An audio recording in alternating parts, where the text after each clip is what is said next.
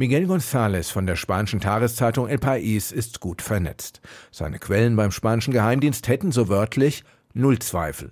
Das waren die Russen. Los servicios de inteligencia en España no, no tienen, tienen cero dudas. Es decir, los han, lo han matado los rusos. González meint die Täter des Mordanschlags auf den russischen Deserteur Maxim Kusminov, der im August mit einem Armeehubschrauber in die Ukraine geflohen war. Der Grund, dass man sich in Spanien so sicher ist, sind die wiederholten Drohungen aus Moskau gegen den ehemaligen Soldaten und dann ist da die Art, wie die Nachricht schon kurz nach der Tat in die Welt kam.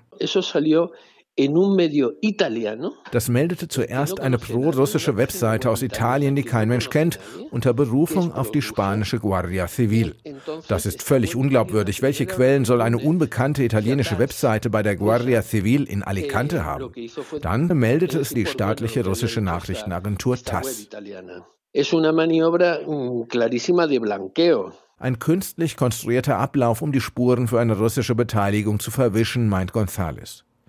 Aber der Kreml gibt sich dabei keine große Mühe. Schon kurz nach der Flucht des Hubschrauberpiloten meldete das russische Staatsfernsehen, der Geheimdienst sei mit dessen Tötung beauftragt worden.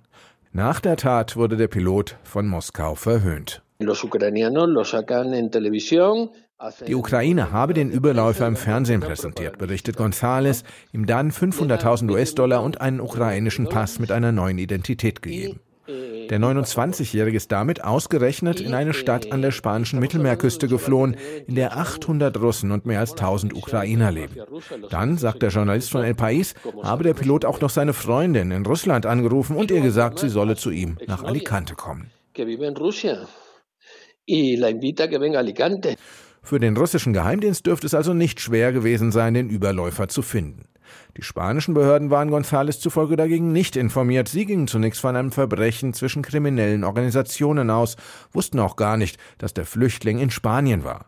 Sie wurden auch nicht auf die Täter aufmerksam, die eigens für den Mord eingereist seien und das Land inzwischen auch wieder verlassen haben sollen. Doch trotz so vieler offener Sicherheitsfragen hat der Fall in Politik und Gesellschaft keine größere Debatte ausgelöst.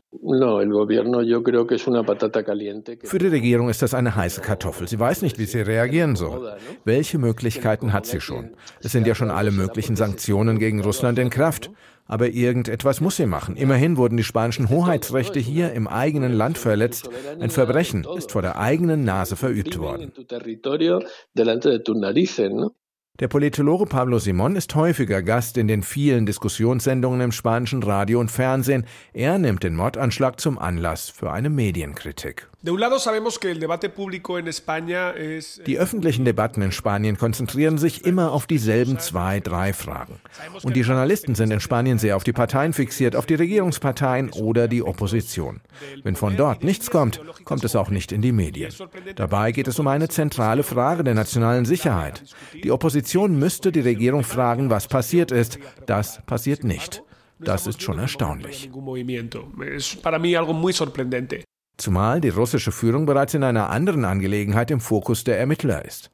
Ein Untersuchungsgericht ermittelt derzeit wegen Versuchen des Kremls, das Land über den katalanischen Unabhängigkeitsprozess zu destabilisieren.